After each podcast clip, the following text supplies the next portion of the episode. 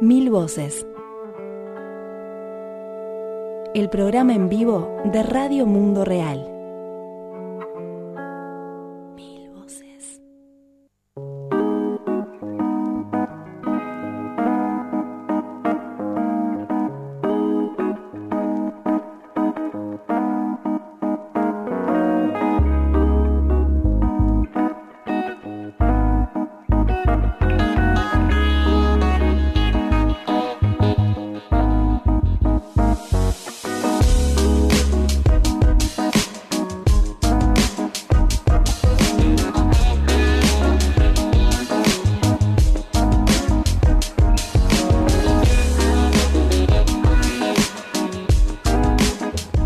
¿Cómo les va? ¿Cómo andan? El Mil Voces 363 de este viernes 16 de agosto del año 2019 nos encuentra de nuevo con Azul de este lado y con todos y todas quienes nos escuchan del otro. Azul, ¿cómo anda? ¿Cómo le va? Bien, José, ¿cómo estás? Buenos días, buenas tardes o buenas noches, según eh, en qué momento nos estén escuchando. Exactamente, es lo que tiene esto del mundo de internet y de los podcasts también. Federico Cuba y Edgardo Davich Mattioli están del lado de los controles.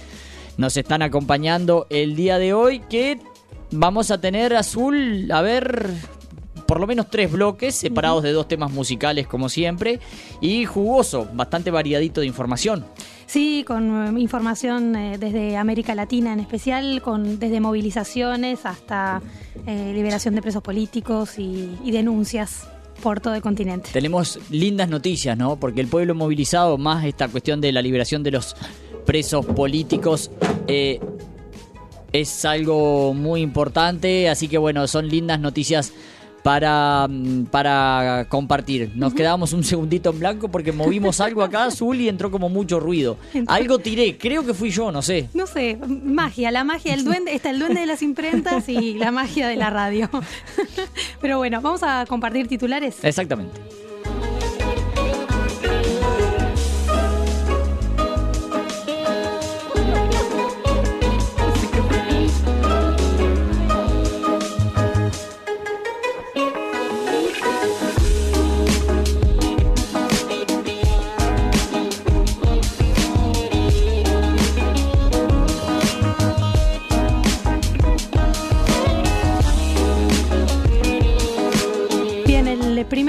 Entonces de este Mil Voces 363, eh, Organización Fraternal Negra Hondureña, la OFRANE, emitió una alerta nacional e internacional por la presencia de grupos armados en Vallecito, este territorio garífuna. Com- vamos a compartir el testimonio de Miriam Miranda, que es la coordinadora de OFRANE. Tema que te tuvo ocupada y preocupada también Azul en las últimas horas. Sí. Conversaste, bueno, varias veces con Miriam, pudiste concretar esa entrevista. Nos vas a actualizar un poquito de qué es lo que pasó por allí. Vamos a seguir en Honduras además porque Edwin Espinal y Raúl Álvarez, como decíamos recién, presos políticos que habían iniciado una huelga de hambre tras pasar un año y medio en prisión preventiva, lograron medidas sustitutivas por lo que esperarán el juicio en libertad. La decisión es un precedente muy importante para el pueblo hondureño, dijo su abogado defensor. Sí, y después nos venimos para el sur de América Latina, en Uruguay, desde donde estamos transmitiendo. La Suprema Corte de Justicia de este país va a evaluar la ah, inconstitucionalidad, qué difícil de decir, inconstitucionalidad de la ley de riego, una ley aprobada en 2017, y este recurso judicial fue presentado por organizaciones ambientalistas, entre ellas Redes Amigos de la Tierra Uruguay. la organización que nosotros, de la que nosotros hacemos parte, dos años ya de la, de la ley de Riego Azul. La verdad que parece que fue ayer. Sí, sí, y en realidad, bueno, eh, recién se está comenzando su implementación, entonces está bueno también ver eh, qué efectos está teniendo y sobre todo la importancia de presentar este recurso para decir que esta ley va contra la constitución de, de nuestro país. Luchadores sociales vinculados al mundo de la ecología social popular azul fallecieron en estos últimos días. Vamos a despedir a dos de ellos muy cercanos a los movimientos sociales, Gustavo Codas y Mario Mejía. Sí, así es. Y por último, dejamos eh, para finalizar este Mil Voces, en este último bloque vamos a compartir testimonios de la primera marcha de mujeres indígenas que comentábamos en el programa anterior, que recién estaba empezando a movilizarse hacia Brasilia, la capital de Brasil, y también se juntaron con la sexta marcha de las Margaritas, eh, así que confluyeron en la capital de ese país los días 13 y 14 de agosto. Azul, antes que pasemos a, la cortina musical para empezar a desarrollar, Gustavo Codas además, y es bueno que lo digamos, eh, hombre de los sindicatos, ¿verdad? Referente, lo vamos a decir después, referente de la CUT brasileña y además muy cercano a eh, la Confederación de Sindicatos de Trabajadores y Trabajadoras de las Américas, ha estado muy, estuvo muy metido en el último tiempo en todo el proceso de la jornada continental en defensa de la democracia y contra el neoliberalismo, pero eso lo veremos más adelante, cortina musical y nos metemos a desarrollar el Mi Voces 363.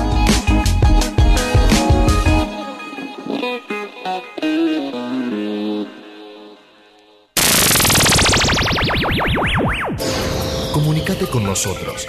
Deja tus comentarios en nuestro sitio www.radiomundoreal.fm.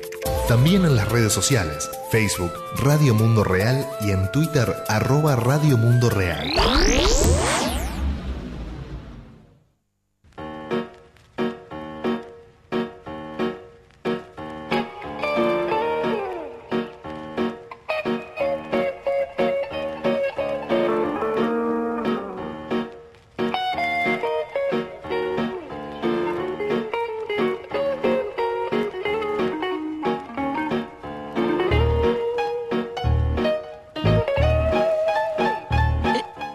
14 de agosto, hace dos días, hombres con armas de alto calibre ingresaron a la comunidad garífuna de Vallecito, en Honduras. Esto es azul en el departamento de Colón.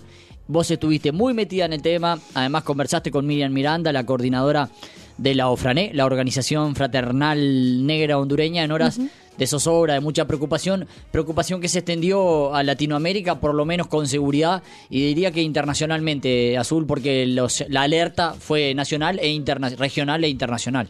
Sí, eh, esta alerta surgió porque la Organización Fraternal Negra Hondureña, la UFRANE, denunció eh, y puso en alerta el paso eh, de, grupos armados por el territorio de Vallecito, este territorio del pueblo garífuna, recordemos un pueblo que conjuga lo indígena con lo afro, es un pueblo muy importante que de hecho ha recuperado hace algún tiempo este territorio que durante mucho, muchos años fue ocupado y está actualmente en disputa tanto por eh, empresas transnacionales en connivencia con el Estado hondureño como con grupos narcotraficantes. Entonces, eh, el, alerta era por justamente por este paso de grupos armados de hombres con armas de alto calibre que estaban atravesando Vallecito.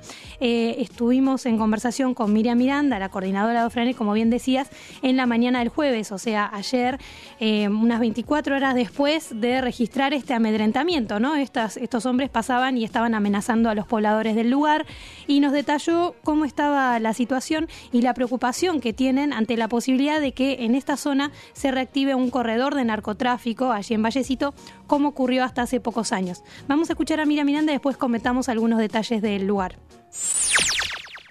después de la presión que hubo salieron los vehículos entonces hoy está un poquito más más tranquilo pero nosotros no no podemos estar bien si no hay una respuesta del estado que es la que no no vemos no hay voluntad política del, del gobierno actual para garantizar eh, el respeto a la gente y la protección de nuestra gente en la zona. Eso es lo que más nos preocupa enormemente porque es reiterativo tenemos dos semanas que eh, bueno, casi un mes, pero en las últimas dos semanas la presión se ha intensificado con para entran muchas motos, gente en moto, armada, etcétera, etcétera. Nosotros creemos que hay una intencionalidad para retomar ese corredor y volverlo a utilizar para trasiego de droga que había prácticamente se había detenido desde que nosotros tomamos presencia permanente en la zona y que nosotros creamos y fundamos esa comunidad de Vallecito. Entonces,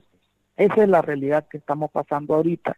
Esperamos que haya por parte de la Comisión Interamericana, dado que tenemos medidas cautelares, eh, pueda haber una respuesta, el mecanismo de protección para eh, retomar eh, la, el apoyo, más bien en la seguridad que se había hecho el Estado a partir del 2014, que hubo, digamos, efectivos ahí salvaguardando y resguardando, y después la quitaron.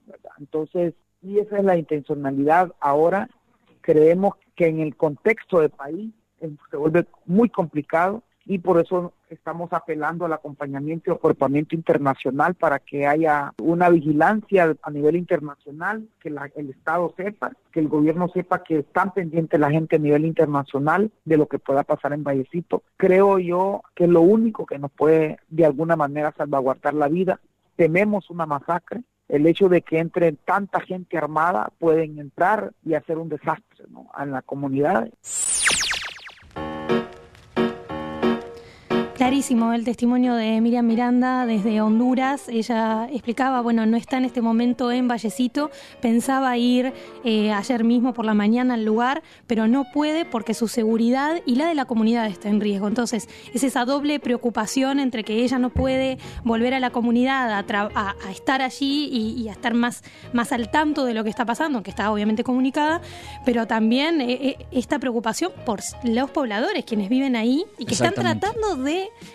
eh, de construir su vida allí, ¿no? De producir de otra manera. Vamos a dar algunos detalles, decíamos, de, de, Vallecito. Estas tierras, como decía Miriam, han sido recuperadas a fuerza de resistencia de este pueblo garífuna. Tienen mucho valor económico y están en un eje clave para la producción agrícola, que es lo que intentan hacer también desde Ofrane y en la coordinación con las comunidades del lugar. Pero es un territorio que está muy amenazado. Por un lado, por los efectos del cambio climático, la erosión costera, los proyectos mineros. Hay una nota más en profundidad que hicimos esta semana para recordar la cantidad de proyectos que tienen licencias autorizadas para desarrollar en ese, en ese territorio, proyectos mineros y extractivistas. También las ciudades modelo, las sede con Z, que también se quieren instalar ahí, que son una especie de zona franca donde empresas transnacionales pueden ir sin pagar impuestos y aprovechar el lugar más el avance del narcotráfico, como advertía en esta nota para Radio Mundo Real. Hace cinco años, a su vez, vale recordar que ya Lofrane había advertido que este modelo de desarrollo con plantaciones también de agrocombustible, o sea, porque plantaciones en realidad, por ejemplo, de palma aceitera y demás que también afectan el medio ambiente, había implicado una acumulación de tierras en manos de una reducida élite empresarial, esto lo decían en un comunicado eh, que recuperábamos, digamos, de la web de la cuya visión, eh, esta, esta, esta acumulación de tierras de esta élite empresarial, la visión de esta élite empresarial no difiere de la aplicada, por ejemplo, en el Congo belga a inicio del siglo pasado. O sea, están queriendo llevar también a una explotación de la mano de obra en ese lugar como en tiempos de la peor esclavitud, digamos, y de, de tiempos coloniales, ¿no? Exacto.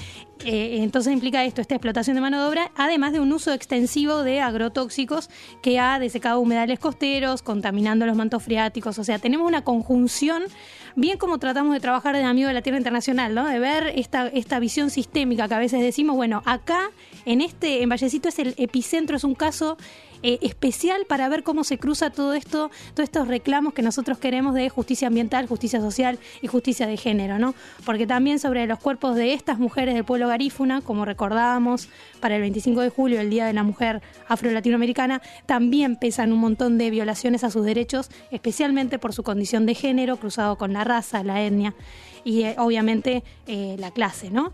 Entonces, por eso está bueno como advertir esto, también interesante pensar ¿Por qué la presencia del narcotráfico ahí? Bueno, porque utilizan este territorio como pistas de aterrizaje, o sea, han, han entreaprovechado el desmonte que ya había para instalar la palma aceitera, como también estos grupos de narcotraficantes que vemos a veces en las series de televisión, o estos, no, estos grandes personajes, Pablo Escobar y otros, bueno, trabajan con sus grupos en otros territorios para ocuparlos y allí usar esto como pista de aterrizaje para llevar desde allí la droga hacia Sudamérica, o sea, del norte hacia el sur. Proceso que se incrementó azul, de acuerdo a lo que nos contaba también Miriam, desde 2009, una vez dado el golpe de Estado, ¿no? Por Roberto Micheletti y las Fuerzas Armadas que sacó del gobierno legítimamente electo a Juan Manuel Zelaya. Exacto, y por eso es que la vez pasada ya hablábamos y en distintos programas y, también producciones de Radio Mundo Real hemos hablado de que eh, el, gobierno actual de Juan Orlando Hernández se le llama un narcoestado, ¿no? La semana pasada decíamos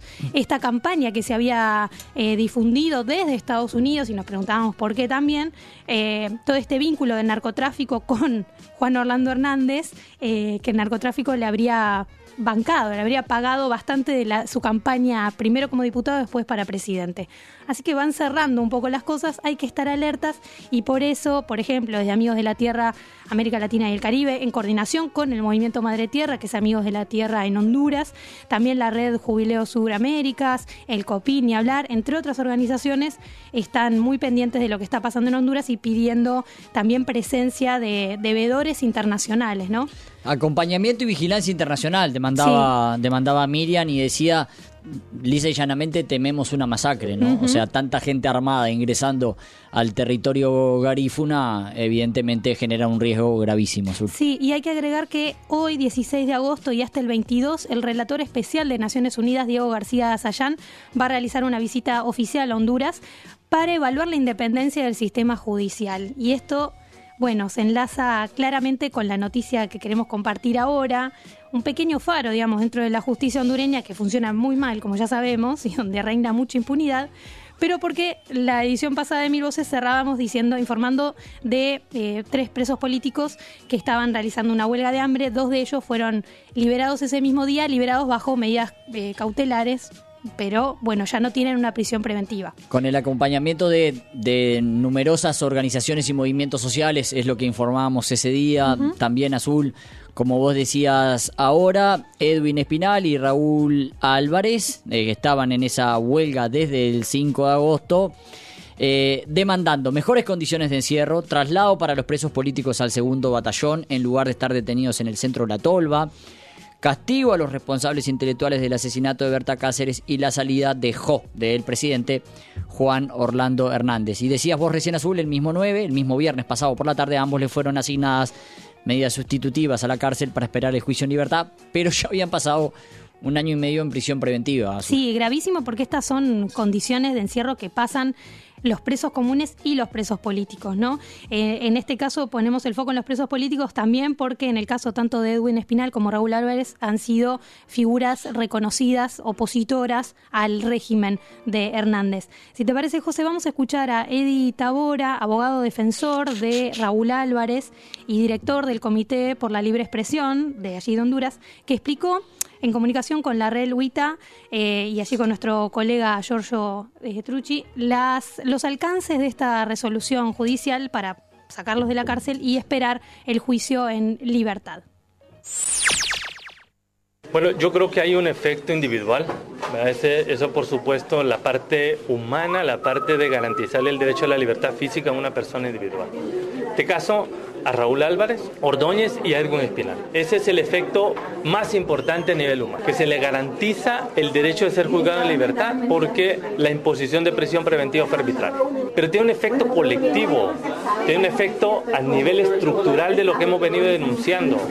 Se han creado estructuras en este país que no garantizan o que han logrado eh, eh, restringir totalmente el derecho a un juicio justo.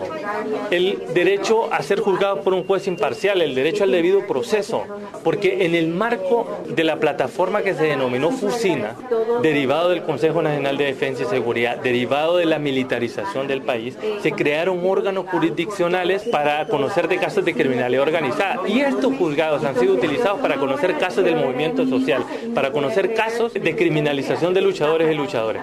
¿Y esto qué ha implicado? Que cuando se van a realizar las audiencias, en la primera etapa se realizan en, en juzgados que tienen sus oficinas en el cuartel general de las Fuerzas Armadas de Honduras. Automáticamente pasamos a una jurisdicción con características militares y eso por supuesto que si la política de criminalización implica que los luchadores se convierten en enemigos del Estado hondureño y con el agregado de la militarización y se juzga en espacios militares, el resultado cuál va a ser? que esas personas de manera inmediata, sin hacer ningún análisis probatorio ni jurídico, van directamente a cumplir prisión preventiva. Y eso es sumamente grave. Azul, comentábamos entre nosotros recién, ¿no? Esto de, decías vos recién, darle cuerpo a dónde está esa gente recluida, ¿no? Sí. Porque uno no tiene ni idea, por suerte no tenemos ni idea, ¿no? Eh, pero además, además de que las, digo, además de que las condiciones de reclusión en Latinoamérica, y no quiero meter todo en la misma bolsa, digamos, pero suelen ser Sí, muy graves. insuficientes o muy graves directamente. Eh, si encima los, los apresan o los detienen en recintos militares, en condiciones, o sea, realmente tener una idea de dónde está esa gente también cabe, ¿no? También nos, nos debe eh, alertar y, e indignar, ¿no? Sí, sí, y además, bueno, por eso es que Edita Bora, el abogado defensor, quien escuchábamos recién en el audio, advertía de que esto, este, esta decisión judicial podía sentar un precedente muy importante, porque realmente es más bien una excepcionalidad, ¿no? Que puedan liberar a presos políticos. Claro, necesitaron pasar un año y medio de prisión preventiva, que es violatorio de cualquier condición Exacto. y declaración de derechos humanos y establecimiento de, de convenios, como son las reglas de Bangkok y demás, de, de para personas privadas de libertad. Al mejor estilo Estados Unidos en Guantánamo, ¿no? Claro, claro, tal cual. Y también marcan las condiciones de la criminaliza- criminalización de la protesta.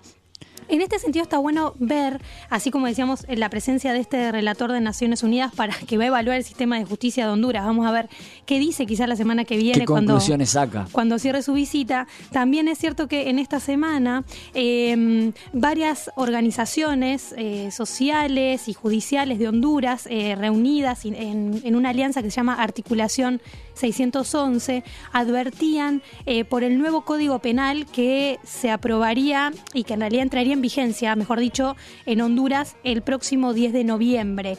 Allí también el Centro por la Justicia del Derecho Internacional, CEGIL, se sumó a esta evaluación de la articulación 611 que dice que este Código Penal contiene muchas disposiciones claramente lesivas para los intereses de la sociedad hondureña, con tipos penales nuevos como asociación terrorista, injuri- injurias y calumnias, que esto sabemos que pesa directamente sobre el periodismo, delitos a través de medios de difusión y reuniones y manifestaciones ilícitas. También, eh, bueno, todo esto puede ser usado para seguir persiguiendo, reprimiendo y criminalizando a la protesta social. Y también este Código Penal se incluye la criminalización del aborto, o sea, profundiza la criminalización que ya existe en Honduras sobre el aborto, que, bueno, eh, prohíbe realizarse abortos a las mujeres en cualquier circunstancia, o sea, ni siquiera tiene causales por violación, por riesgo de la mujer, por este, dificultades con el embrión, en fin. Entonces también hacen esta advertencia por las figuras penales, mientras que el Código Penal reduce penas en delitos graves como la corrupción, malversación de fondos, fraude o lavado de activos. Exactamente, exactamente. Bueno, muy bien, invitamos a la gente azul eh, que, a que en la página de Segil pueda ampliar sobre la visión, esta visión crítica sobre lo que sería el nuevo Código Penal. El título de esa nota en la página de Segil, segil.org, es Nuevo Código Penal en Honduras facilitaría la criminalización de la defensa de derechos humanos del día 14 de agosto, el miércoles pasado. Así es. Bueno, vamos cerrando entonces este gran bloque que armamos sobre... eh, Capítulo hondureño. Sí, eh, la coyuntura en Honduras. Y vamos a pasar a nuestra primera eh, pausa musical de la mano de Edgardo Mattioli. Bueno, buenos días, buenas tardes, buenas noches. Sí. Este, este programa que, que no conoce de tiempos. Ni fronteras. Confunde fronteras. los tiempos. Este, bueno, vamos a sacarnos un poco del frío, más allá de que hoy está más, más templadito. Este, vamos a ir hasta Brasil, hasta San Pablo.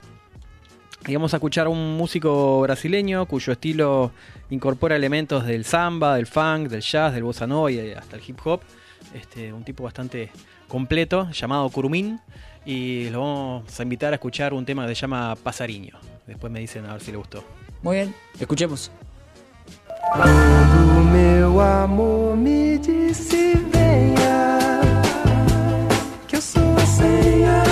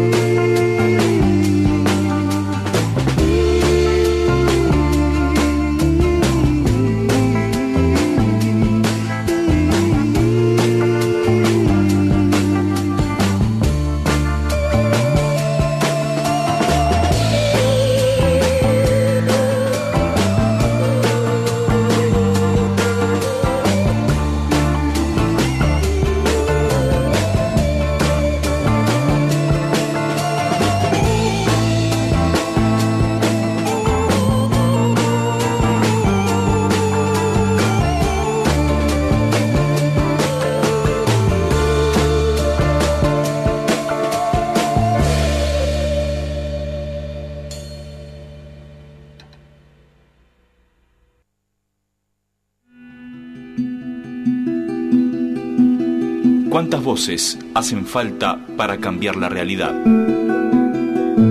Mil voces. El programa en vivo de Radio Mundo Real.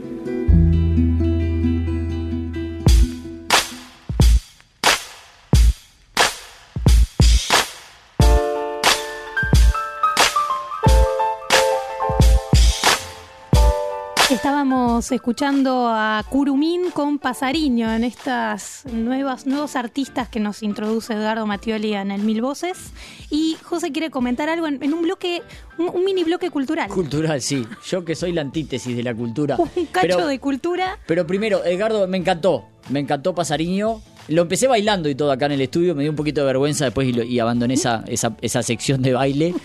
Eh, pero quería comentar, porque Florencia Lucas, mi compañera, me llevó hace dos días a ver eh, Causa en Plumas, un espectáculo de danza contemporánea que lo vimos aquí en el Sodre en Montevideo, brasileño, de la brasileña Débora Kolker, que por lo que he logrado averiguar o, o- o he sabido en estas horas, digamos, es una, bueno, una eminencia en lo que es el mundo de, de- de la danza contemporánea. Un espectáculo que mezcla danza con audiovisual, con una puesta en escena increíble, unos bailarines y bailarinas de, de- de nivel mundial. Realmente uno queda maravillado con lo que con lo que hacen con el cuerpo, ¿no? Invito a la gente, hay muchos videos en YouTube, como decía, se llama Causa en Plumas. Yo que soy un, advenedizo, digamos, al mundo de la danza contemporánea, porque Florencia baila, baila esa danza y, bueno, y, dos por tres vamos a ver esos espectáculos y, me copa bastante. Pero bueno, siendo un ignorante, la verdad que lo disfruté muchísimo. Creo que ya no van a estar más en Montevideo, creo que era el espectáculo era miércoles y jueves y la verdad que mm, muy recomendable, pero en YouTube uno encuentra así un sinfín de videos, vale la pena, vale la pena mirarlo un rato, un espectáculo así increíble, incre- la verdad increíble, salí maravillado. Corto ahí, Azul. no, puedo bien. enseñarle tanto, tanto rato, ¿me entiende? Claro, no. Aparte está bueno invitar a, a seguir indagando en, en esto. Eh, y forma parte del espectáculo eh, de, de este Festival Internacional de Danza y Artes Escénicas que tiene lugar en Uruguay en toda esta semana, hasta la semana que viene. Y hay, bueno, espectáculos de nivel internacional como este que comentabas de, de Débora Colker, que también supo dirigir al Cirque du Soleil. Estaba viendo en el espectáculo Ovo de 2009. Así que nos quedamos por, por aquí, por Uruguay. Exactamente, nos vamos a quedar en Uruguay y cuénteme usted por qué. Mientras yo le cebo un mate. Porque nuestro país, claro, estamos muy, este es muy uruguayo. Sí, estamos muy con uruguayo, es todo. muy uruguayo. Eh, Uruguay fue pionero en su momento en 2004 en declarar al agua como un derecho humano. De hecho, se decidió mediante una, bueno, un plebiscito, una decisión popular, así que tiene todavía más legitimidad. Modificó la constitución, ¿no? Sí, exacto, con el artículo 47. Exacto. Pero eh, en, en- en paralelo a esto, la apuesta al agronegocio, en particular de la soja, el maíz transgénico y otras cuestiones, o también la producción de celulosa, como sabemos que, bueno, de hecho se va a, a inaugurar una tercera planta de celulosa en nuestro país, eh, han afectado profundamente todas estas, todas estas industrias la calidad del agua, con altos niveles de contaminación y de fósforo, que de hecho han inclusive producido cianobacterias eh, que afectaron, por ejemplo, la costa, las playas, en la temporada pasada de verano. Y causaron como gran conmoción, ¿no? Mm. Como que mucha gente realmente le empezó a prestar atención al tema de la contaminación del agua eh, en Uruguay, entre otras cosas a raíz de este modelo del agronegocio y del uso de agrotóxicos que terminan en los cursos de agua. Eh, a raíz de eso, ¿no? Las aguas verdes en las que la gente no podía bañarse en muchos de los lugares que se usan usualmente en el verano eh, para, para justamente ir a tener un rato de dispersión, pasarla bien en el agua. Redes, amigos de la Tierra Uruguay, junto con la Comisión Nacional en Defensa del Agua y de la Vida, que fue esta articulación de organizaciones sociales que en Uruguay impulsó el plebiscito del agua de 2004, y la Federación de Funcionarios de las Obras Sanitarias del Estado, OCE. OCE es la empresa estatal que brinda los servicios de agua y la Federación de Funcionarios de OCE es FOSE. Entonces, Redes, la Comisión del Agua y FOSE eh, se opusieron a la aprobación de la ley de riego en 2017 porque la normativa fomenta actividades que amenazan el acceso al agua potable, vulnerable excluye la participación de la sociedad civil y de los usuarios y genera un mercado lucrativo del agua en manos privadas. O sea, por la vía de los hechos privatiza el agua, Azul. Y todas estas cuestiones eh, justamente van contra la Constitución, en particular contra este artículo 47 eh, que supimos incluir desde 2004. Entonces, estas organizaciones presentaron un recurso de inconstitucionalidad de los decretos que reglamentan la ley de riego y tras agotar las vías administrativas, esa demanda fue elevada el 6 de agosto desde el Tribunal de lo Contencioso Administrativo a la Suprema Corte de Justicia, sea, el tribunal máximo de este país. Para entender un poco más en detalle la presentación de este recurso judicial, hablamos con María Selva Ortiz de Redes Amigos de la Tierra Uruguay para que nos explique un poco más esta movida. Escuchamos. Las organizaciones sociales entienden que esta ley vulnera derechos humanos fundamentales, vulnera el derecho a un agua sana, al agua potable, por presionar sobre el territorio en un territorio y en unos recursos hídricos que ya están comprometidos, apretando el acelerador en el uso de este territorio para el agronegocio de la soja transgénica, del maíz transgénico y de los cultivos de secano. El agua como derecho humano fundamental fue declarado por primera vez en la constitución de un país en el 2004 por Uruguay. Recién en el 2010 Naciones Unidas toma el agua como derecho humano fundamental y acá entendemos que con la aprobación de esta ley de riego se hace un paso más a la vulneración de un derecho humano, a la vulneración de un recurso esencial para la vida como lo es el agua.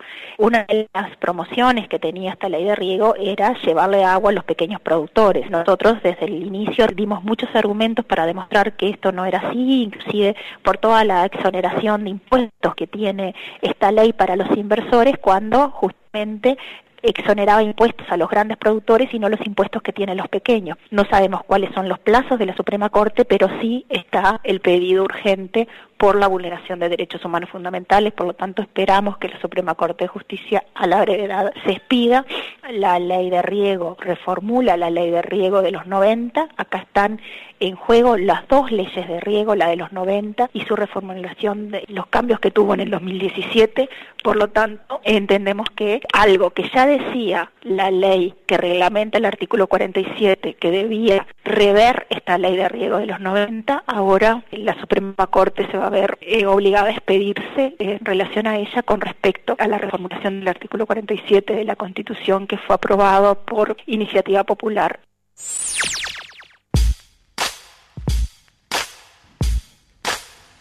Esa es la, la novedad de ahora, ¿verdad, Azul? Que la, el Tribunal de lo Contencioso Administrativo le pidió a la Suprema Corte de Justicia que se emita, que se expida entonces sobre la constitucionalidad o no de la ley de riego.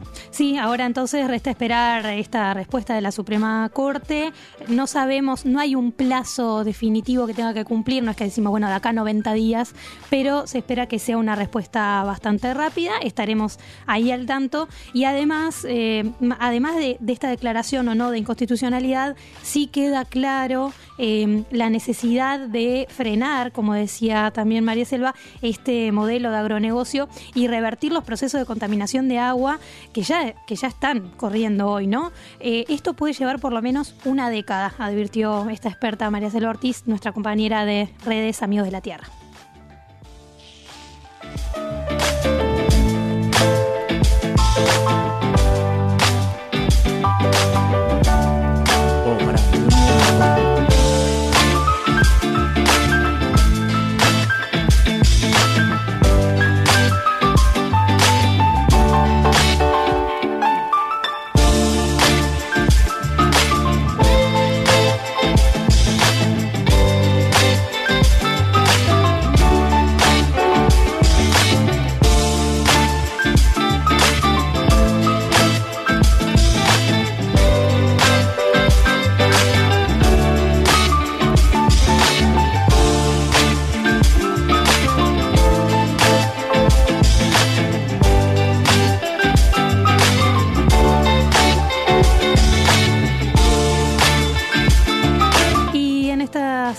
Parte de este segundo bloque de Mil Voces 363, este resumen semanal de noticias de Radio Mundo Real.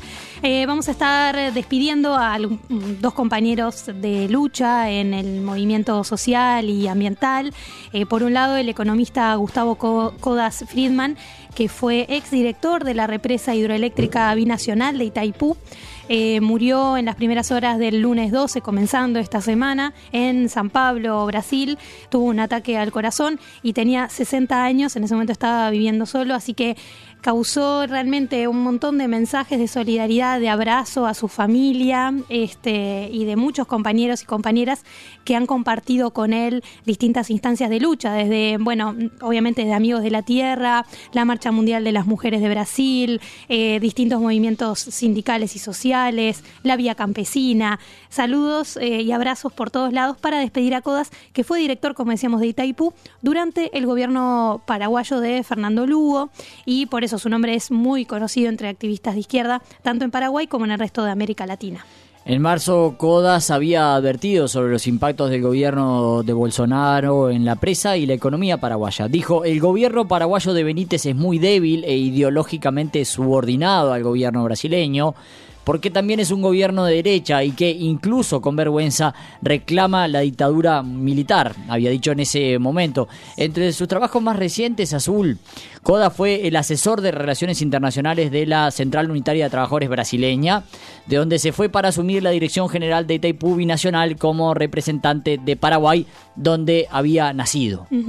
Y también en la Fundación Perseo Abramo fue coordinador del grupo de conjunción, entre otras múltiples cosas de, y trabajos en su currículum. Eh, de hecho, estaba dando clases hasta el fin de semana anterior a, a su muerte el, el, lunes. Sabe Azul que, eh, perdone que la interrumpa, justamente sí. estuve conversando con, con Danilo Urrea, nuestro compañero y facilitador de Amigos de la Tierra, América Latina y el Caribe, me decía que lo había visto en Colombia a Gustavo hacía muy poco. Uh -huh. Yo lo conocí personalmente, pero no lo vi en tantas oportunidades, o sea, no tuvimos oportunidad de desarrollar una relación personal o laboral más cercana, pero sí con muchos y muchas de nuestros compañeros y compañeras más cercanos. Gustavo compartió mucho tiempo, así que nada, también el abrazo a la familia eh, y a las organizaciones compañeras que lo han tenido siempre muy cerca de solidaridad y de respeto de parte de la radio, de Radio Mundo Real Azul.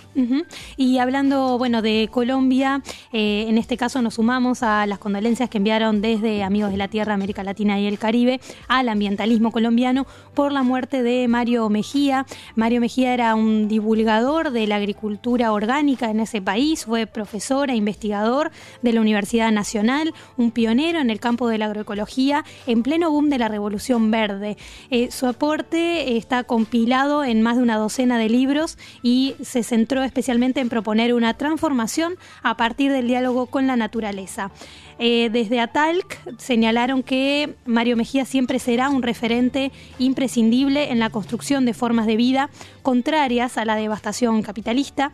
Su espiritualidad unida a enseñanzas agroecológicas nos acompañarán siempre. Así que bueno, el saludo también a, los compañeros y las compañeras de eh, Sensat Agua Viva, amigos de la Tierra Colombia. Muy bien. Edgardo Mattioli nos va a ilustrar ahora y amenizar este Mil Voces 363. ¿Con qué tema musical? Cuéntenos, Edgardo. Tenemos una segunda Bueno. parte de, de Curumín. Sí, sí, obviamente, como todos los programas, Claro que eh, sí. tenemos un artista por programa, ¿verdad? Y en este caso nos vamos a ir con un misterio. Con un misterio estéreo, como se llama el tema en realidad, que es una canción muy melódica, que, que tiene como un gancho así, de, uno la escucha dos segundos y después se queda el resto del día tarareándola. Este, pero más es como un sello de, de este artista eh, brasilero. ¿Cómo se dice a los que son nativos de Sao Paulo? Paulistas. Paulista. Paulistas. Sí. Este músico paulista eh, que tiene una facilidad para, para hacer eh, melodías pegadizas. Y bueno, y este esta no es la excepción. Y bueno, vamos a ¿A usted le gustan las melodías también, Edgardo? A mí me gustan las melodías. Sí, Bien. sí. No cualquier melodía, tiene No obviamente... cualquier- trato de que sean. de ¿Y, que- y que le sean- pasa seguido eso de quedarse tarareando durante el día, digamos, una, una canción que escuchó? Eh, sí, sí. Es una condición humana prácticamente, ¿no? Yo creo Nos que pasa sí. a todos y a todas, Sí, creo. sí, es una cuestión matemática. Ah, mire usted, mire usted. Este, pero bueno, nada, vamos a escuchar este misterio y después me comentan a ver qué les pareció. Muy bien.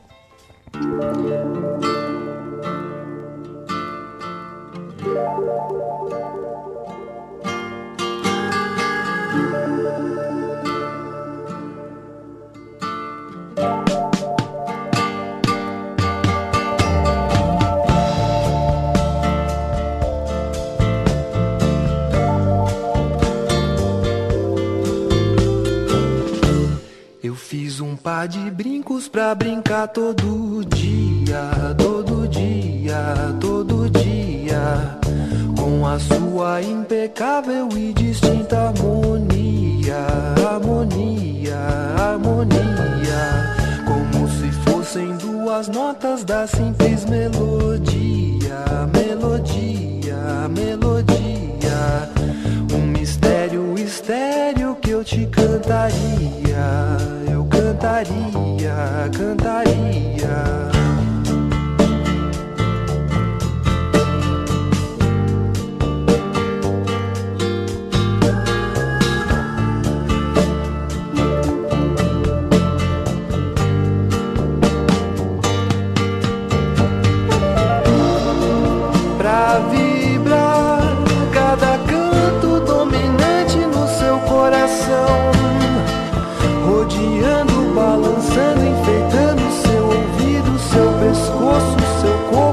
casa, seus jardins, contrapondo seu ritmo, seu som.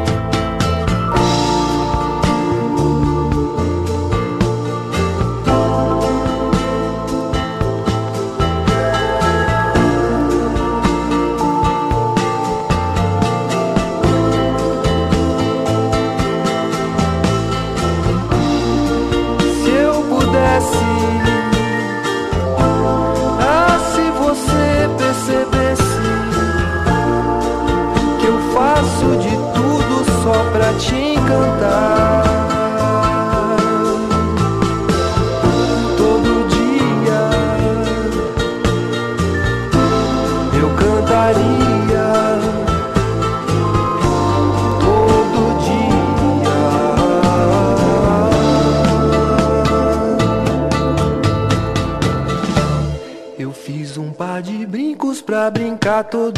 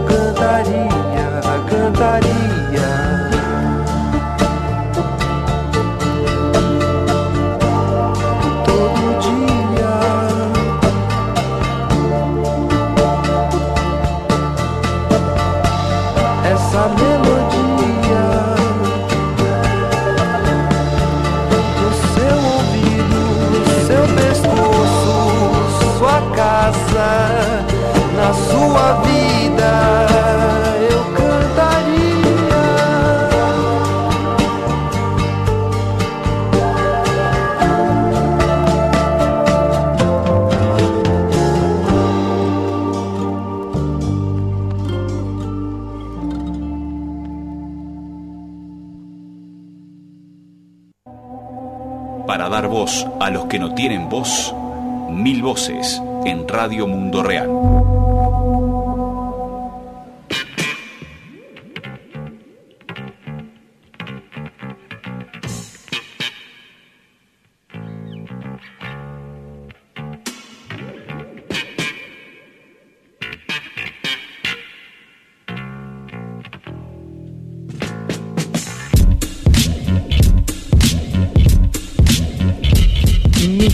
Estéreo de Curumín, estábamos escuchando Azul, que nos da pie para meternos en Margaridas. Sí, en el bloque brasilero.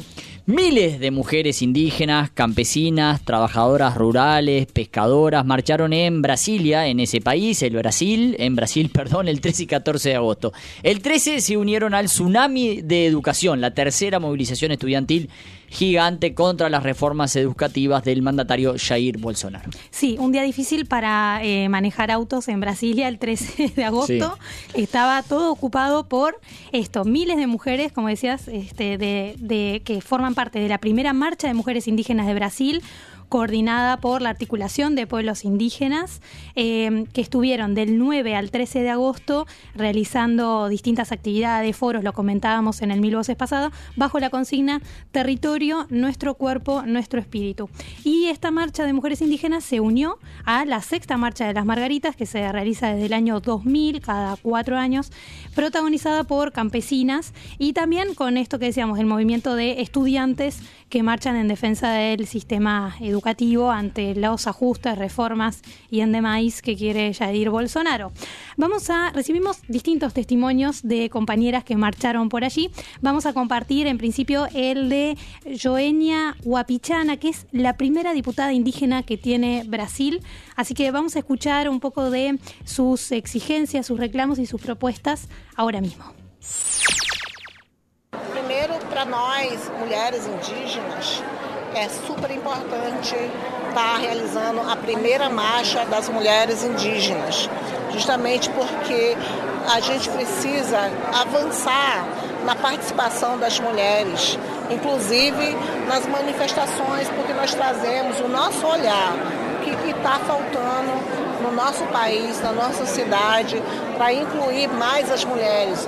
A, partir dessa visão, uma visão que a gente sabe que tem toda uma especificidade, um olhar mais para a coletividade, uma responsabilidade muitas vezes que sabe compartilhar, compartilhar tanto benefício, mas também como responsabilidade. E a gente traz alerta, nós mulheres indígenas, dentro da Marcha das Margaridas, que os povos indígenas correm risco, correm risco em suas terras, seus territórios, a sua cultura, correm risco da contaminação dos recursos naturais dentro das terras indígenas. E as mais afetadas são as mulheres. As mulheres, as crianças. Então nós somos responsáveis dentro dos povos indígenas na, digamos assim, transmissão de conhecimentos tradicionais, na educação dessas lideranças que defendem nossos direitos, Nós somos responsáveis pelo manejo dos recursos naturais, nessa sustentabilidade que a gente tanto defende. As mulheres estão trazendo aqui a sua contribuição e também abrindo a Marcha das Margaridas, porque fazem presente em todos esses processos. Então é, essa participação é tão importante, é histórica, é simbólica, mas acima de tudo é inclusiva.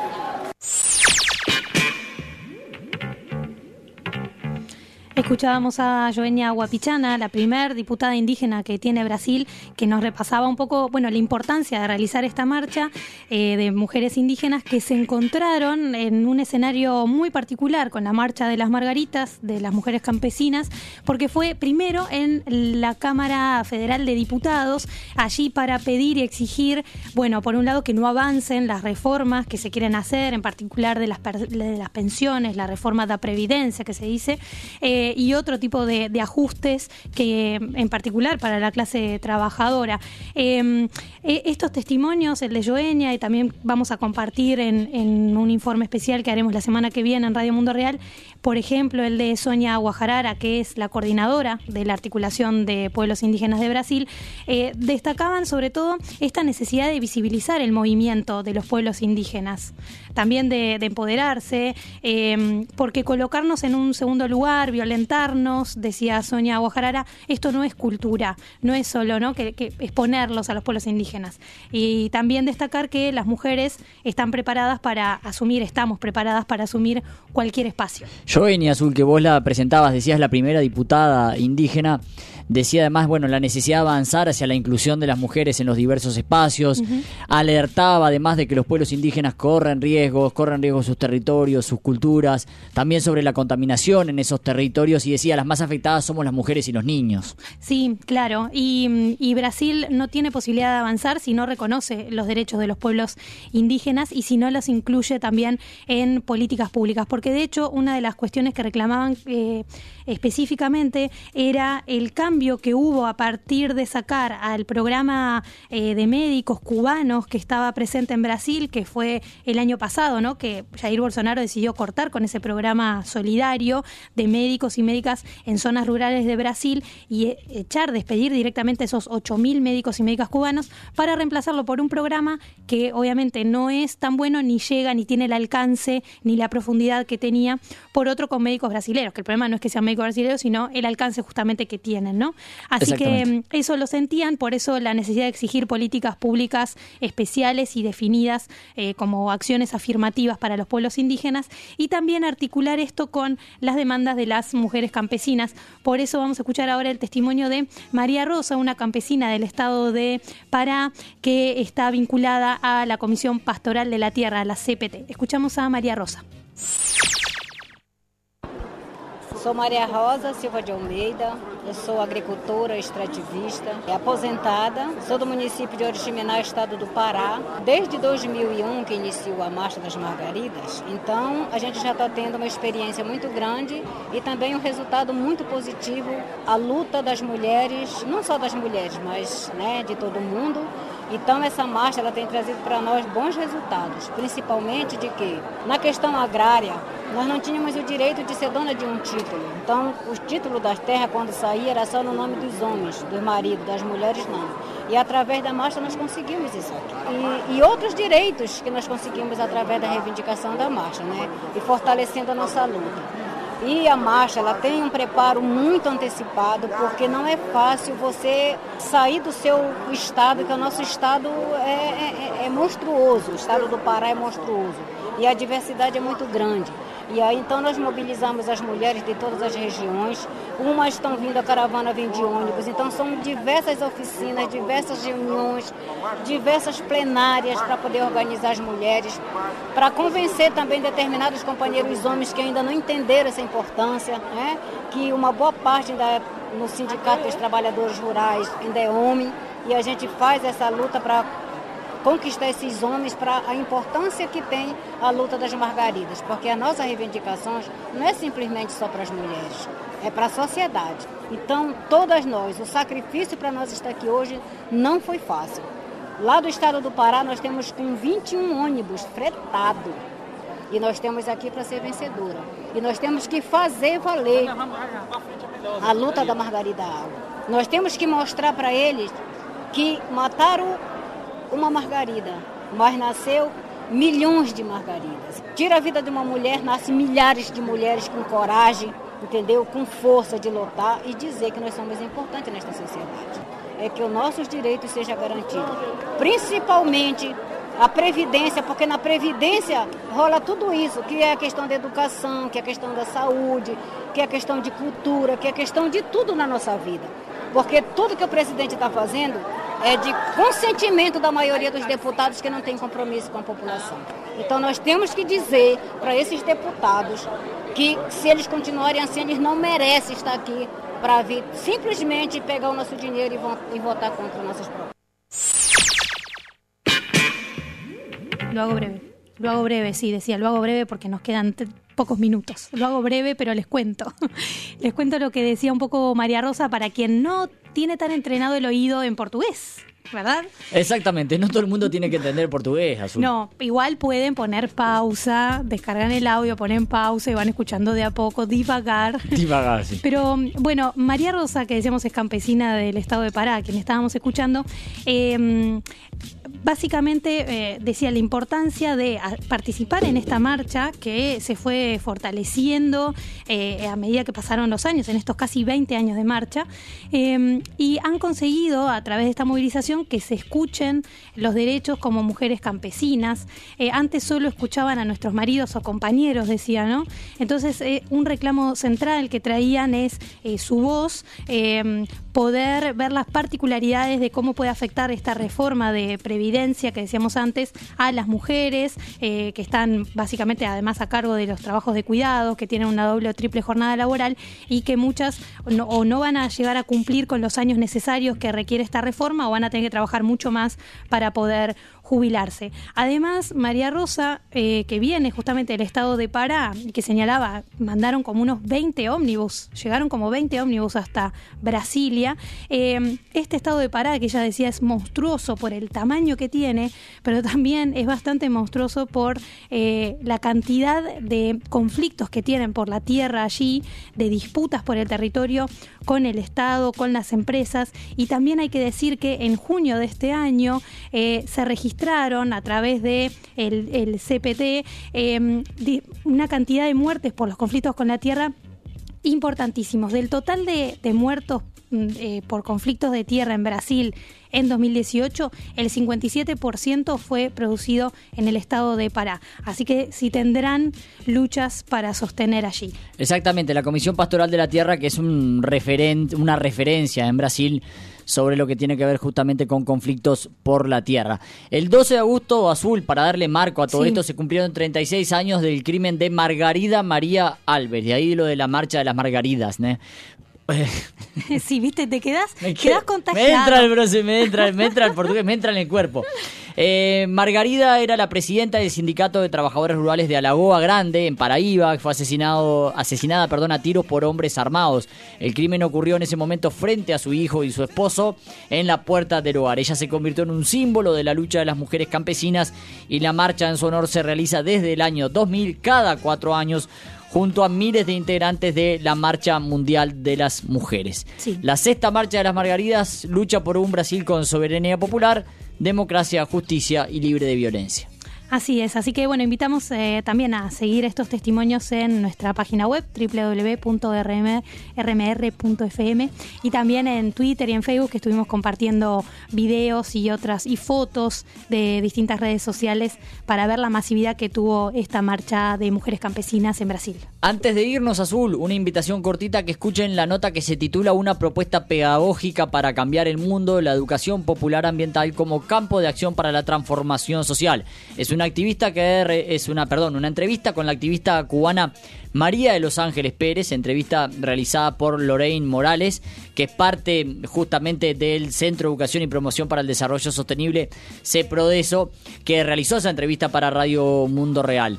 María de Los Ángeles Pérez, o Marita, como la conocen los cubanos y cubanas, es una de las coordinadoras de la Red de Educación Popular Ambiental de Cuba referencia en América Latina sobre lo que es la educación popular ambiental. Así que bueno, y a su vez CEPRODESO, esta organización que mm, de la que Marita es una de las coordinadoras y que, coordinadoras y que además Lorraine integra, es la organización que anima la red de educación popular ambiental. Así que bueno, es una profunda reflexión del entorno de unos 15 minutos sobre la educación popular ambiental como herramienta para la transformación social. Invitamos a todo el mundo a que la escuche, Azul. Ahí va, y que es parte también de, si entran a nuestra página web, de eh, los distintos programas o entrevistas que forman parte de Tejiendo en Red, este especial de entrevistas para registrar las experiencias sobre educación popular ambiental en Cuba, un modelo para todo el mundo.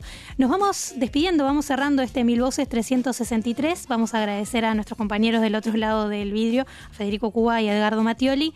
Y bueno, José, nos y a mediarte, escuchamos. Y a mediarte, a mediarte. Estamos en el estudio de mediarte en las últimas tres ediciones. No, no, más de tres, más de tres. Y esta es la cuarta, ya hace, ya hace un mes que es la tercera, es la tercera. ¿Es la tercera? sí, Ah, ya bueno. parece que estamos de toda la vida acá, pero no.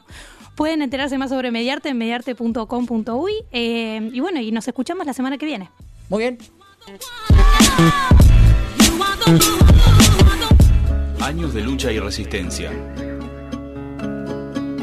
Una semana de información. Una hora de noticias. Mil voces en Radio Mundo Real.